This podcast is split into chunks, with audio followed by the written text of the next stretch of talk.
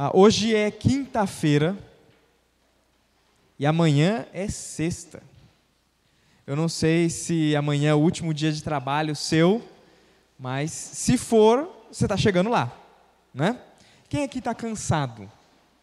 Quem está cansado hoje ou já está assim, ó, a semana já deu? Quem está? Pode levantar a mão aí, vamos ver. Andréia. Todo mundo está relax. Andriele. Todo mundo está relax. É engraçado que a nossa geração, a geração do nosso mundo hoje, é uma geração que tem falado muito sobre burnout. Não sei se vocês já ouviram falar esse termo. Burnout é o seguinte: a pessoa ela entra num, num processo de trabalho, estudo, um excesso de atividades, até o ponto em que ela queima toda a energia que ela tem e começa a bater parafuso, começa a bater pino. Eu, infelizmente, ah, tive algo semelhante a isso no finalzinho do ano passado, mas graças a Deus já estou bem, muito bem. E uma das coisas que Deus trabalhou no meu coração e eu gostaria de compartilhar com vocês hoje é que descanso ele tem influência ah, com a nossa vida cristã, ele influencia a nossa vida cristã, porque descanso está no nosso DNA.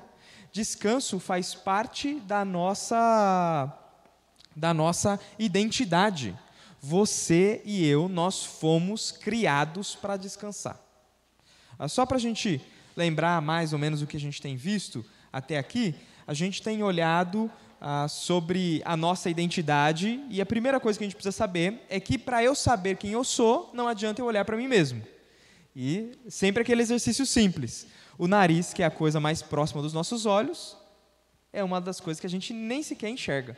Eu consigo ver a pontinha do meu, porque o meu é grande, né? Então, eu consigo, se eu me concentrar bem, até sem concentrar, eu consigo ver a pontinha do meu, do meu nariz. Mas mesmo o nosso nariz, que é a coisa mais próxima aos nossos olhos, a gente não enxerga bem.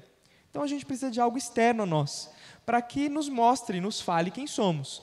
E ah, um pastor antigo disse que ao homem é impossível conhecer a si mesmo sem antes contemplar a face de Deus. E por que é impossível a si mesmo sem antes contemplar a face de Deus?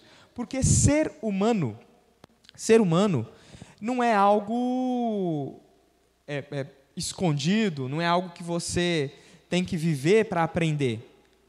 A gente tem um referencial de humanidade. E esse referencial é Jesus. Jesus é o homem perfeito. A gente não vive a nossa humanidade no escuro, a gente tem um referencial, a gente tem a quem seguir. E a gente aprendeu no primeiro dia que eu e você, nós só podemos viver a nossa humanidade de maneira plena por meio de Jesus. Se formos salvos, e a gente só assume a nossa humanidade em santificação. Porque ser humano é ser igual a Jesus. Deus, quando criou Adão, criou olhando para Jesus. Está escrito lá em Romanos capítulo 5. Deus, quando fez Adão, fez olhando para Jesus.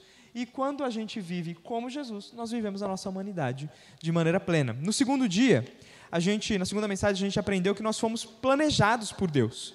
Nós não fomos jogados aqui ao léu. Não. A gente foi planejado e a gente tem um propósito de vida. E o nosso propósito de vida, ele é glorificar a Deus e a gente faz isso quando imita. Quando a gente imita Deus, a gente faz Deus conhecido.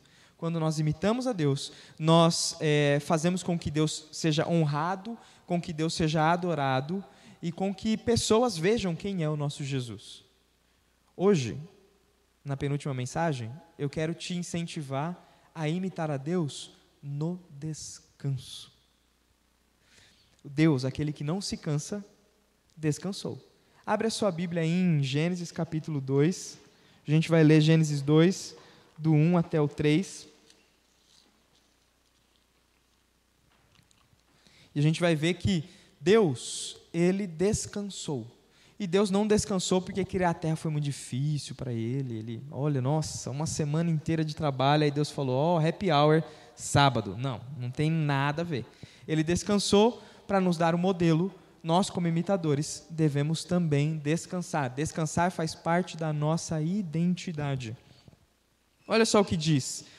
Gênesis 2, do 1 até o 3. Está escrito assim: Assim foram concluídos os céus e a terra, e tudo o que neles há no sétimo dia, Deus já havia concluído a obra que realizara nesse dia, é, a obra que realizara, e nesse dia ele descansou. Abençoou Deus o sétimo dia e o santificou, porque nele descansou de toda a obra que realizara na criação. Ah, eu acho interessante esse trecho, a gente lê muito rápido e às vezes a gente não percebe algumas coisas que são importantes. Ah, o capítulo 2 vem depois de qual capítulo? Do 1. Um. Graças a Deus, né? Ele vem depois do capítulo 1 um e antes do capítulo 3. E o capítulo 2, se você olhar um versículo antes, é o final do sexto dia. Olha só o que está escrito no capítulo 1, versículo 31. E Deus viu que tudo o que havia feito e tudo havia ficado muito bom. Passaram-se tarde de manhã, esse foi o sexto dia. E aí começa o sábado, o sétimo dia. E olha só, foram concluídos os céus e a terra e tudo que neles há. No sétimo dia, Deus já havia concluído a obra que realizara, e nesse dia ele descansou. Abençoou Deus o sétimo dia e o santificou, porque nele descansou de toda a obra que realizara. É interessante que antes de descansar, Deus terminou a obra. Nós fomos criados para o descanso, e eu quero mostrar para você que descanso é esse que Moisés está propondo para os israelitas. Os israelitas que entrariam na Terra Prometida, que leriam Gênesis pela primeira vez. A gente precisa saber disso. Ah, lembrando que esses israelitas eles estavam meio desconfiados. Será que Deus vai dar a terra mesmo? A gente está peregrinando, é deserto, é gente morrendo, é praga, um monte de coisa ruim. Será que Deus vai dar essa terra mesmo? E a resposta de Moisés é: no princípio criou Deus os céus e a terra. O plano de Deus para vocês é antes da criação. Deus não vai deixar vocês na mão, porque antes da criação ele já tem um plano para vocês. E esse plano é levar vocês para um descanso. E eu acho extremamente interessante que Deus fala do descanso apenas depois de seis dias de trabalho. E é interessante que não foram seis dias de trabalho qualquer, mas Deus terminou o que ele começou. Olha só como é que começa o versículo 1. Assim foram concluídos os céus e a terra. Deus terminou. Se eu e você fomos criados para imitá-lo, aqui a gente já aprende uma coisa. Aquilo que você começa, você precisa terminar. Isso é muito sério, sabe por quê? Porque nós temos, assim, é, eu não sei se você gosta de correr, mas eu gosto de correr e eu já corro há alguns anos, né? Hoje em dia eu corro bem menos, não consigo correr tanto quanto eu, eu conseguia quando era mais jovem, né? Até, e eu nem estou tão velho assim, né? mas a gente vai muito hambúrguer, quanto mais hambúrguer, menos corrida. E aí é isso que acontece. Mas eu me lembro que quando eu tinha cerca de 19 anos, eu estava correndo muito bem. Por quê? Porque eu estava treinando para o teste do bombeiro. Sim, eu passei pelo processo seletivo do bombeiro. Eu desisti na última fase, eu passei por todas as fases, inclusive pelo teste físico. Ó, quem diria? E eu achei interessante o negócio no teste físico do bombeiro, porque eu já fui treinado na minha cabeça para fazer o que eu ia fazer lá. Mas eu percebi que algumas pessoas não estavam com a mente treinada. E a gente tinha que correr 12 minutos, e nesses 12 minutos a gente tinha uma quilometragem mínima para fazer. E a gente tinha que correr lá, tinha uma quilometragem mínima. Então foi assim, na hora que o sargento apitou, você via aquele mundaréu de gente correndo, igual louco. Só que eu treinei a minha mente e eu sabia que era assim, eu tinha um, uma quilometragem mínima para percorrer. E eu tinha que percorrer essa quilometragem mínima em, no máximo, 12 minutos. Se eu corresse mais, bônus para mim. Se eu corresse menos, eu estava desclassificado. Se eu corresse menos, a, a distância menor do que a quilometragem mínima, desclassificado. E se eu corresse menos do que 12 minutos, desclassificado também. E aí eu vi aquele monte de gente dando aquele tiro. E eu comecei de boa. E eu olhando, o pessoal falando lá. Ih, ó, aquele ali não passa. Ih, não sei o quê, porque às vezes vai alguns familiares assistir, né? Ih, é o menino ali com a bermuda, não sei o quê, falava a cor da minha bermuda. Ai, aquele ali não vai aguentar, não. Doze minutos não vai aguentar. Ih, não vai fazer a quilometragem. E eu aqui, de boa. Não estava nem aí para eles. E eu vi aquele pessoal que há pouco já tinha dado a volta, estava dando a volta em mim. Deixa. Vamos lá. Deram seis minutos, essas pessoas que correram muito não estavam aguentando mais. E começaram a parar. E começaram a cansar e começaram a andar. E eu, no mesmo ritmo. Quando eu olhei, eu estava com o relógio, né, cronometrando, quando eu olhei que faltavam três minutos para o final, falei, agora é a hora de eu dar meu show. E eu apertei, e os últimos três minutos, mas eu corri três minutos como se tivesse um leão atrás de mim. E o sargento olhando, e o sargento, olha lá o menino inteligente. E eu terminei a corrida bem, fiz é, é, os 12 minutos, consegui correr os 12 minutos sem parar, e consegui correr mais do que a quilometragem necessária. Alguns tiveram que parar, por quê? Gastaram toda a energia no começo. E a gente tem esse, essa mania de tudo que a gente começa, a gente começa com gás, com garra, com alegria e dá tudo da gente, e mais um pouco. E aí sabe o que acontece? Não termina. Não termina. A, a, o mais importante do que começar bem é manter bem até o final. É terminar bem. E eu, quando eu olho para esse texto, eu vejo que o Senhor não só começou uma obra, mas ele terminou. Isso nos ensina, aquilo que a gente começa, a gente tem que terminar. Se você tem assuntos inacabados, encerre. Ah, não deixa para amanhã, não deixa. Se você tem condições de, de, de resolver, resolva. Encerre. Aquilo que a gente começa, a gente tem que terminar. Outra coisa que esse texto me ensina é que Deus ele santificou um dia para o descanso. Isso é muito sério, gente. Ah, em nenhum momento de Gênesis 1 a gente vê Deus santificando nada. Deus não santifica nada. Nada. Mas o sétimo dia faz questão de mostrar, olha só a ênfase do versículo 2 e 3. Ó, no sétimo dia, Deus já havia concluído a obra que realizara, e nesse dia ele descansou. Abençoou Deus o sétimo dia e o santificou porque nele descansou toda a obra que realizara na criação. Eu acho muito interessante isso daqui, porque Deus fala assim: o ser humano ele tem um padrão. O ser humano, a, a, quando Deus faz isso, ele cria uma rotina. Ah, eu não gosto de rotina. Não existe esse negócio de a gente que não gosta de rotina. Se você não gosta de rotina, você não está vivendo a vida direito. Nós temos rotina. O mundo é criado em cima de rotina. Depois do dia vem a. E depois da noite vem o e é assim todos os dias, até Jesus voltar. Porque Deus criou uma santa rotina. E essa rotina é que seis dias trabalha e um descansa. Deus separou um dia para o descanso. Quando a gente olha isso aqui, a gente fala assim: ai, que bom, né? Descanso. E o que, que a gente pensa?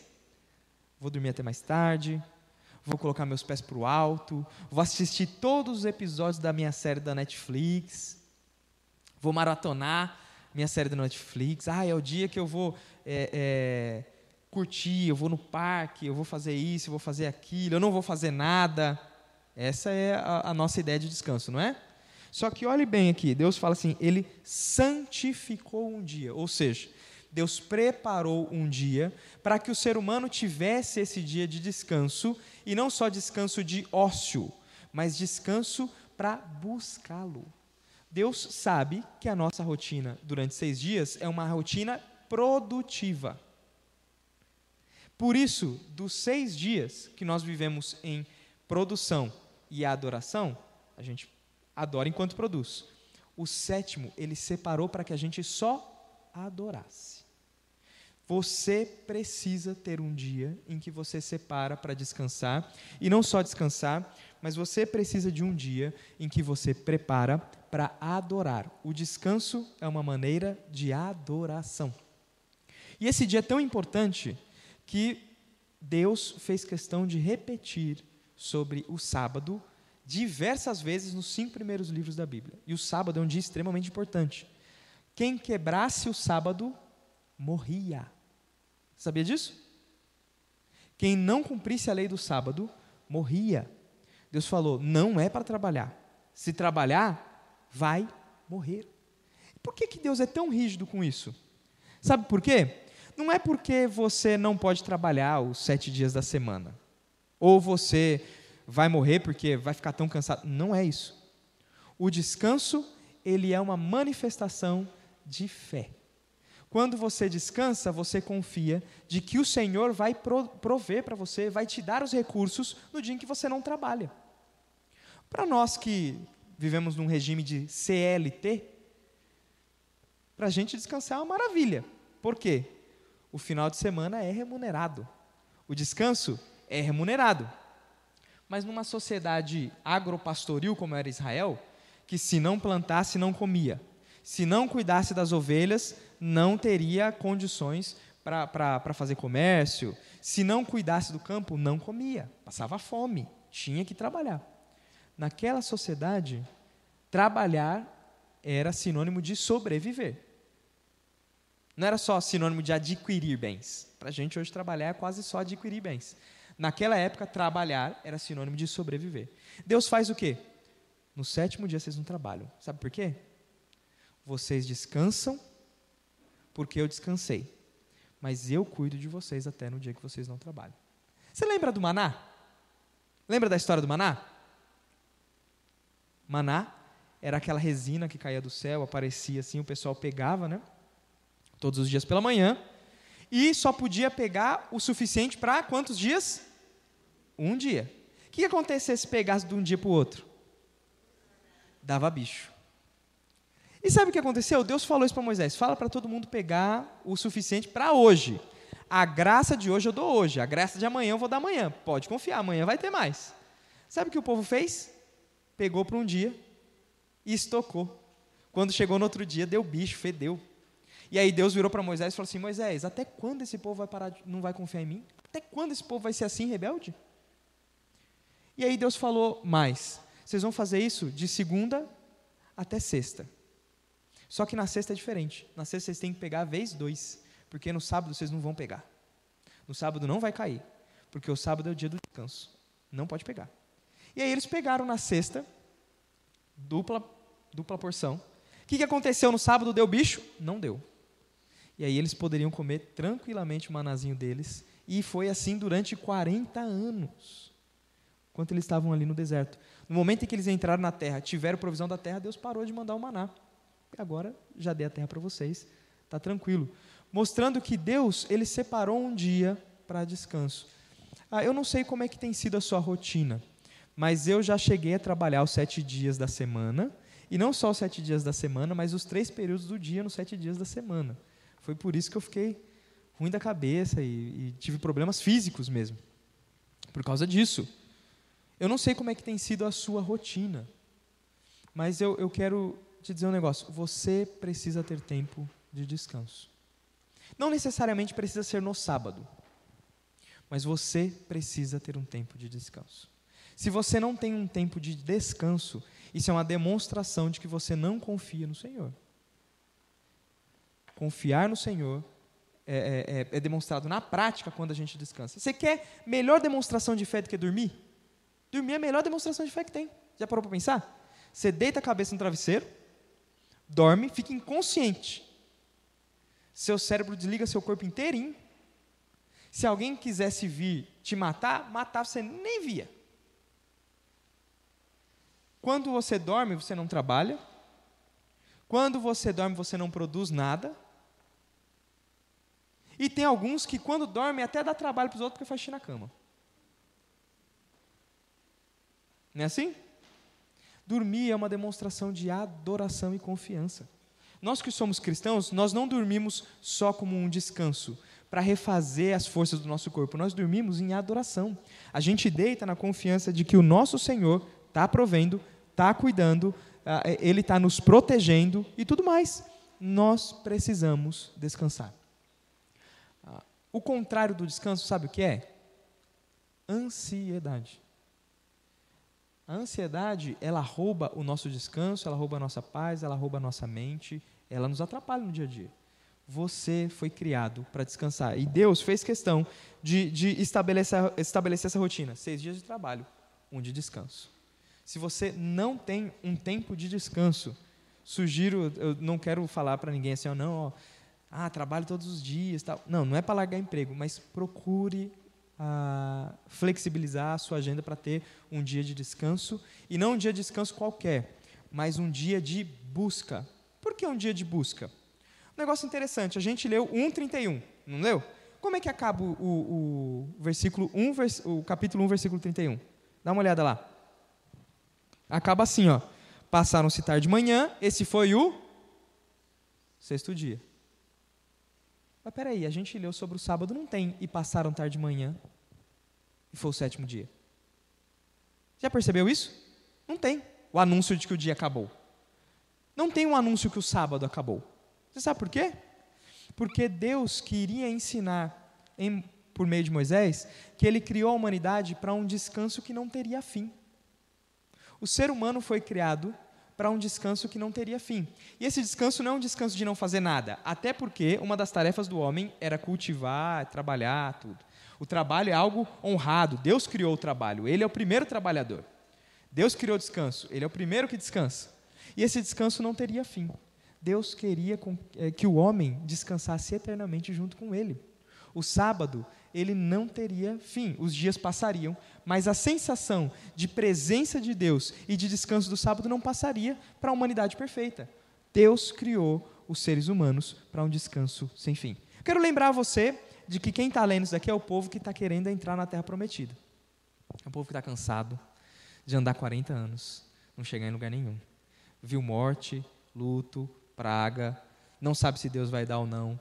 E a resposta de Moisés é: sim, Deus fez vocês para um descanso. E esse descanso está chegando. Esse descanso vai chegar. Dá só uma olhada em Josué capítulo 21, como eles entendem a conquista da terra. A gente sabe que Moisés não passou, né, pro não passou para o lado de lá da terra, né? Ah, Josué foi quem quem levou o povo para o outro lado da terra. E quando eles é, terminam de conquistar a terra, olha só qual é a descrição que Josué dá da conquista. Capítulo 21, do 43 até o 45. Diz assim: Assim o Senhor deu aos israelitas toda a terra que tinha prometido sobre juramento aos seus antepassados. Eles tomaram posse dela e se estabeleceram. O Senhor lhes concedeu descanso de todos os lados, como tinha jurado aos seus antepassados. Nenhum dos seus inimigos pôde resistir-lhes, pois o Senhor entregou todos eles em suas mãos. De todas as boas promessas do Senhor à nação de Israel, nenhuma delas falhou, todas se cumpriram. Eles olham para o descanso, para receber a terra como Deus nos deu descanso. Mas por que, que Deus tem que dar um descanso se no, no Éden ele criou um descanso sem fim? O que aconteceu entre o Éden e esse povo que está recebendo esse livro? Esse povo que está cansado. Sabe o que aconteceu? aquilo que acontece sempre na nossa história. O pecado, ele entra na nossa história e ele rouba o nosso descanso. Quando o homem, Adão e Eva, pecam pela primeira vez, Deus mostra as consequências, dá maldições, dá castigos. E um dos castigos que Deus dá para o homem é esse aí: com o suor do seu rosto você comerá o pão, até que volte à terra, visto que dela foi tirado, porque você é pó e o pó voltará o pecado ele arrancou o descanso do ser humano. O descanso que era para ser sem fim, agora acabou. E eu acho interessante que esse descanso, ele acaba exatamente no dia do encontro. Você vê lá, né, quando a mulher conversa com a serpente, eles pecam, fala que Deus vinha ah, até o homem no momento da viração do dia, no momento em que soprava a brisa da tarde. Deus vinha para conversar com o homem no dia do encontro, no dia do descanso, na hora do encontro, na hora do descanso, na hora do, do findar do trabalho, né? Ó, já está começando a chegar a noite, agora é hora de encontrar com Deus. O homem tem o seu descanso tirado e esse descanso ele é roubado por medo, preocupação, tentativa de viver sem Deus e tudo mais. O pecado ele arrancou o nosso descanso e o pecado arrancou o descanso daquele povo. O povo que leu esse livro aqui pela primeira vez não era para ter ficado 40 anos vagando no deserto. Vocês sabiam disso? Não era. Era para no máximo, no máximo, o povo ter demorado do Egito até a terra prometida um ano e meio. No máximo.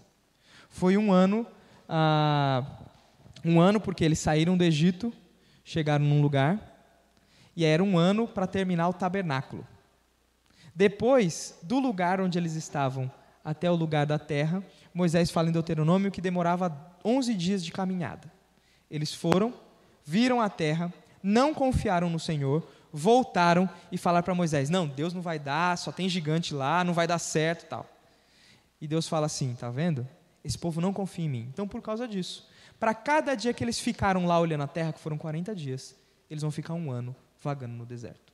E os 40 anos de, de, de tristeza, sofrimento e cansaço, de peregrinação, veio por causa do pecado de incredulidade e fofoca. Depois dá uma lida lá em, em Deuteronômio. Deuteronômio, quando lá narra esse evento de que Deus fala, agora eles vão vagar 40 anos, fala que as pessoas começavam a falar baixinho, uma nas tendas das outras. Fofoca. E disseminando uma fofoca de incredulidade. Não, Deus não vai dar, não vai dar certo. Lá tem gigante demais. O pecado sempre arranca o nosso descanso. E é interessante que o povo de Israel entrou na terra, mas eles descansaram. O livro de Josué termina. E você começa a ler o livro de Juízes. E é cansaço em cima de cansaço. Termina a história dos juízes, começa a história de Samuel, o último juiz. E aí é cansaço em cima de cansaço. Samuel, Saul, Davi. Termina a história de Davi, termina a história de, do livro de Samuel, começa o livro de Reis. Cansaço em cima de cansaço. Termina a história do livro de Reis, começa a história do finalzinho do livro de Crônicas. Cativeiro babilônico. Piorou. Cansaço em cima de cansaço agora. Termina a história do cativeiro babilônico, começa a história de Esdras, Neemias e Esther. Cansaço em cima de cansaço o pecado sempre arrancou o nosso descanso. Ah, quando você começa. A gente se cansa fisicamente por causa do pecado, mas ah, quando a gente trabalha muito fisicamente ou com a mente, a gente se cansa, isso é normal. Mas tem um tipo de descanso que ele é espiritual. Eu não sei se você acontece isso com você, mas comigo, quando eu estava muito ansioso e achando que era o trabalho que me sustentava, que cuidava de mim, trabalhando sete dias, três períodos do dia, é, tinha algo que era recorrente. Eu dormia e eu acordava cansado. Eu trabalhava cansado, eu ia dormir cansado, acordava cansado e era assim. O dia do descanso me cansava. E aí eu falava, não, eu preciso tirar um dia de descanso. E aí tirava um dia para dormir o dia inteiro, assim, ó. Dormia o dia inteiro, é, faz, descansava, ficava com a Amanda, não fazia nada. No outro dia, sabe o que acontecia? acordava cansado. Porque o meu problema não era cansaço físico, mas era o meu coração tinha, um, tinha criado um Deus falso, o Deus autossuficiente do eu. Achava que eu provia para minha casa, se eu não fizesse as coisas não ia acontecer na igreja, se eu não fizesse as coisas não iam acontecer, se não fosse eu, tal, e trabalhando em cima de trabalhando. E sabe o que acontecia? Cansaço em cima de cansaço. Enquanto a gente é, alimenta o pecado de ansiedade, autossuficiência, incredulidade ou qualquer outro pecado, imoralidade, mentira, ódio, qualquer outro pecado. A primeira coisa que nos é arrancada é o descanso. Se você se sente constantemente cansado, reavalie sua rotina para ver se você não está trabalhando além das suas forças. Ah, normalmente a gente não está trabalhando além das nossas forças, mas às vezes a gente está alimentando alguma coisa no nosso coração que nos afasta de Deus. Cansaço. Só que eu tenho uma novidade para te dar. O cansaço tem solução. E não é dormir mais do que oito horas por dia. O cansaço e o descanso, ah, o cansaço tem solução e o descanso a gente encontra em Jesus Cristo. Jesus Cristo, ele veio, ele encarnou, ele é, próprio Deus veio como homem, se tornou como nós, para que a gente pudesse, como ele, descansar plenamente de novo. Você lembra o que Jesus disse para o público que estava cansado da lei dos fariseus? Uma lei que não aproximava ninguém de Deus, só distanciava? Você lembra o que ele disse? Tomem sobre vocês o meu jugo. Vocês que estão cansados e sobrecarregados, venham a mim, tomem sobre vocês o meu jugo, pois eu sou manso e humilde de coração. E eu lhes darei descanso. Eu acho interessantíssimo porque quando vai falar do sábado e do descanso, o autor de Hebreus, ele vai aplicar e vai falar assim: o povo de Jesus é o povo do descanso. A gente precisa ter um coração que descanse em Deus. Porque é isso que faremos por toda a eternidade. Lembrando que descanso não é ócio. No céu você não vai ficar lá deitado na rede, ou vestir só branco, ficar cantando igual Zan, igual essa, essa ideia. A gente vai trabalhar no céu. Vamos trabalhar. A Bíblia fala. A gente vai trabalhar, vai continuar servindo a Deus, fazendo as coisas. Graças a Deus, porque o céu não é uma monotonia. O céu também não é um dormitório. O céu é um lugar fantástico. Mas olha só que interessante em Hebreus capítulo 4 que Deus diz. Ali por meio do autor de Hebreus. Hebreus 4, do 1 ao 2, e depois a gente vai ler o 8 e o 9. Está escrito assim: ó, Visto que nos foi deixada a promessa de entrarmos no descanso de Deus. Jesus, ele nos prometeu por meio da cruz vazia e do túmulo vazio um descanso. Um descanso não só terreno, mas um descanso eterno ele fala: Foi-nos garantido um descanso, descanso de Deus, que nenhum de vocês pense que falhou. Pois as boas novas foram pregadas também a nós, tanto quanto a eles. E aí ele está falando o pessoal que saiu do Egito. Ele está falando daquele pessoal. Mas a mensagem que eles ouviram de nada lhes valeu, pois não foi acompanhada de fé, porque eles não a ouviram. Ah, abre lá em Hebreus capítulo 4, só para a gente ler mais um pouquinho, para a gente entender de quem que ele está falando, né? Ele está falando do povo que estava ali entrando na terra do Egito. 4, o, do 3 em diante, diz assim: Pois nós, os que cremos, e é, é quem entraremos no descanso, conforme Deus disse: Assim jurei na minha ira, jamais entrarão no meu descanso. Embora as suas obras estivessem concluídas desde a criação do mundo. Pois, em certo lugar, ele falou sobre o sétimo dia nessas palavras: No sétimo dia, Deus descansou de toda a obra que realizara. E, de novo, na passagem citada há pouco, diz: Jamais entrarão no meu descanso. Portanto, resta entrarem alguns naquele descanso. E aqueles a quem anteriormente as boas novas foram pregadas não entraram, por causa da desobediência. Por isso, Deus estabelece outra vez determinado dia chamado hoje. Ao declarar muito, ao declarar muito tempo depois, por meio de Davi, de acordo com o que fora dito: Se hoje vocês ouvirem a sua voz, não endureçam o coração. Porque se Josué lhes tivesse dado descanso, Deus não teria falado posteriormente a respeito de outro dia. Assim, ainda resta um descanso sabático para o povo de Deus, pois todo aquele que entra no descanso de Deus também descansa das suas obras, como Deus descansou das suas. Portanto, esforcemo-nos por entrar nesse descanso, a cair segundo aquele exemplo de. É, portanto, esforcemo-nos para entrar nesse descanso, para que ninguém venha a cair, seguindo aquele exemplo de desobediência pois a palavra de Deus é viva e eficaz, e mais afiada que qualquer espada de dois gumes. Ela penetra até o ponto de dividir a alma do espírito, a junta das medulas, julga os pensamentos e as intenções do coração. Nada em toda a criação está oculta aos olhos de Deus. Tudo está descoberto e exposto diante dos seus olhos, daquele a quem havemos de prestar contas. Portanto, visto que temos um grande sumo sacerdote que adentrou aos céus, Jesus, o Filho, Filho de Deus, apeguemos-nos com firmeza à fé que professamos, pois não temos um sumo sacerdote que não se possa se compadecer das nossas fraquezas, mas sim alguém que, como nós, passou todo tipo de tentação, porém sem pecado. Assim, aproximemo-nos do trono de graça, com toda a confiança, a fim de recebermos misericórdia e encontrarmos graça que nos ajude em momento de necessidade. Eu acho interessantíssimo isso aqui. Às vezes a gente leu, né? E talvez a gente precisasse ler bem mais para compreender o contexto. Mas o, o, o, a, os, o que o autor de Hebreus está querendo dizer é o seguinte: quando a gente lê e fala que Deus descansou, ele não fez isso para ele, mas ele nos deu uma promessa: haverá descanso. O povo de Israel achou que esse descanso era a terra e desconfiaram. Não creram. E aí, o que Deus disse? Esse povo não vai entrar no meu descanso. Não confia em mim? Não vai entrar. E quando entrou, continuou em pecado. E de Josué e na terra não encontraram descanso. O autor de Hebreus está dizendo assim: existe um descanso preparado para todo aquele que crê em Deus por meio de Jesus Cristo.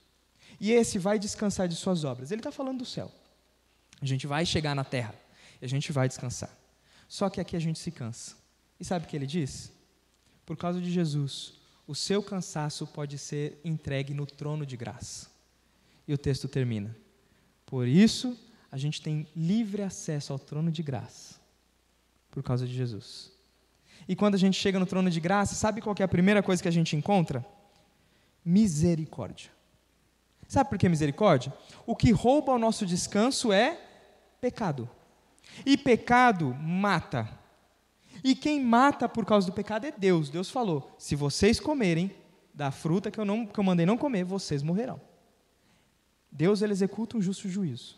Só que quando nos achegamos ao trono de graça por causa de Jesus, a primeira coisa que recebemos não é ju juízo, não é morte, nós encontramos misericórdia. Aquilo que merecíamos, não recebemos.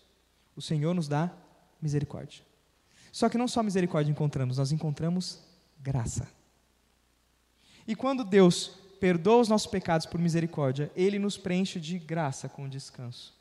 E é por isso que a gente pode descansar no Senhor. É por isso que a gente pode relaxar. A gente pode descansar a nossa cabeça no travesseiro tranquilo, sabendo que Deus protege, provê, cuida.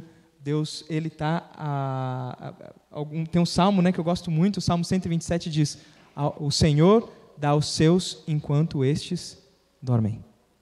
O Senhor provê aos seus enquanto estes dormem. A gente pode descansar. Eu quero te sugerir hoje a chegar em casa. Uh, se você está com alguma coisa na cabeça, não sei se você está pensando, ah, eu tenho que fazer isso amanhã. Eu quero que você chegue em casa hoje e antes de deitar no travesseiro e falar assim: Senhor, eu quero descansar. Eu coloco essa coisa nas Suas mãos. Se eu conseguirei fazer ou não, isso não é problema meu. Isso agora é problema seu. Senhor, agora eu quero desfrutar do seu descanso. E eu queria te sugerir fazer essa oração e, e deitar e descansar no Senhor e fazer isso todos os dias. Outra coisa que eu quero te sugerir é se você não tem a prática, comece a separar um dia de descanso. Um dia em que você descansa, mas não só descanso físico, mas em que você descansa a sua alma buscando forças no trono de graça, a fim de encontrar misericórdia que lhe perdoe os pecados e graça que lhe sustente até o dia em que a gente vai entrar no descanso perfeito. Baixe sua cabeça, nós Agora vamos orar. Senhor, nós queremos te agradecer porque o Senhor nos provê descanso e nós queremos descansar no Senhor. O nosso desejo é que no Senhor a nossa alma esteja confiante e nós te pedimos para que no momento em que deitarmos a cabeça do nosso travesseiro, nada, nenhuma ansiedade, nada nos abale, mas Senhor, resolvidos, ah, resolvida a nossa situação para com o Senhor, que a gente deite a nossa cabeça conscientes de que somos perdoados pelo Senhor. Se alimentamos pecado no coração durante o dia, pedimos ao Senhor para que antes de dormirmos, nós confessemos e tenhamos a certeza de perdão. Que a gente acesse o seu trono de graça para encontrar misericórdia e graça que nos fará dormir bem. E, Senhor, que a gente repita todos os dias a oração do salmista no Salmo 3 e 4. Uma oração que se assemelha a algo ah, das seguintes palavras: que nós nos deitamos e logo pegamos no sono, porque o Senhor é quem nos faz repousar tranquilos. Senhor, dá-nos descanso. Dá-nos descanso, um descanso duradouro, bom, eterno. E quando a gente descansar aqui na terra, a gente se lembre que um dia descansaremos de todas as nossas fadigas, não só as físicas, mas também a fadiga da luta contra o pecado. Um dia nós, descansaremos. Esse é o nosso desejo. No nome santo de Jesus. Amém.